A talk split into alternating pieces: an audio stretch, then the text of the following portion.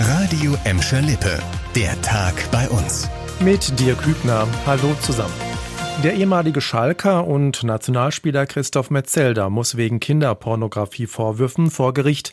Am 29. April soll der Prozess am Amtsgericht Düsseldorf beginnen. Das hat heute das Gericht bestätigt. Die Ermittler werfen Metzelder vor, einer anderen Person 29 kinderpornografische Dateien geschickt zu haben.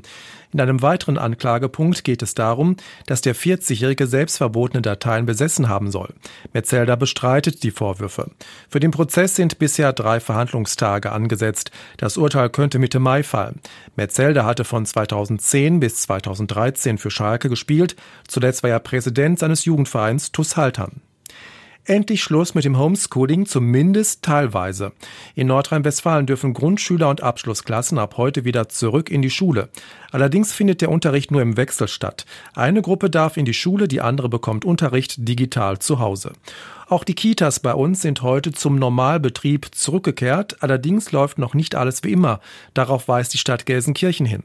Alle Kinder werden zehn Stunden weniger betreut als gebucht und das nur in festen Gruppen. Deshalb ist auch, zumindest in Gelsenkirchen, keine Randzeitenbetreuung möglich. In den Früh- und Spätdiensten müssen die Kinder gemischt werden. Zu welchen Zeiten die Kitas genau geöffnet sind, entscheidet jede Einrichtung nach dem zur Verfügung stehenden Personal.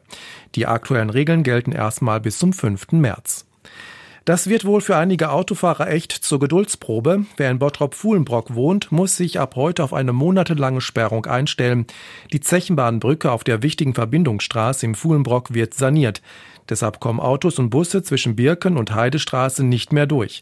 Der Verkehr wird weiträumig umgeleitet. Auch die Busse der Festischen müssen einen Umweg nehmen. Für den 261er ändern sich dadurch Abfahrtzeiten und auch Haltestellen. Die Sperrung soll ganze fünf Monate dauern. Die RAG, der die vielbefahrene Brücke gehört, muss das Bauwerk in dieser Zeit abdichten und instand setzen. Die Sanierung kostet rund eine Million Euro. Und zum Schluss noch eine kuriose Geschichte von heute Morgen. Eine geprellte Taxifahrt von Mannheim nach Gelsenkirchen hat einen Polizeieinsatz in Rotthausen ausgelöst. Der Taxifahrer hatte nach der über dreistündigen Fahrt die Beamten gerufen, weil der 30-jährige Fahrgast nicht bezahlen wollte und einfach in einem Haus verschwand. Die Polizisten fanden den betrunkenen Mann auf dem Vordach des Hauses. Dort hatte er sich versteckt. Er musste mit zur Wache. Da stellte sich heraus, dass der Mann per Haftbefehl gesucht wurde und keinen festen Wohnsitz hat. Wegen der nicht bezahlten Taxifahrt bekam er eine Anzeige wegen Betruges.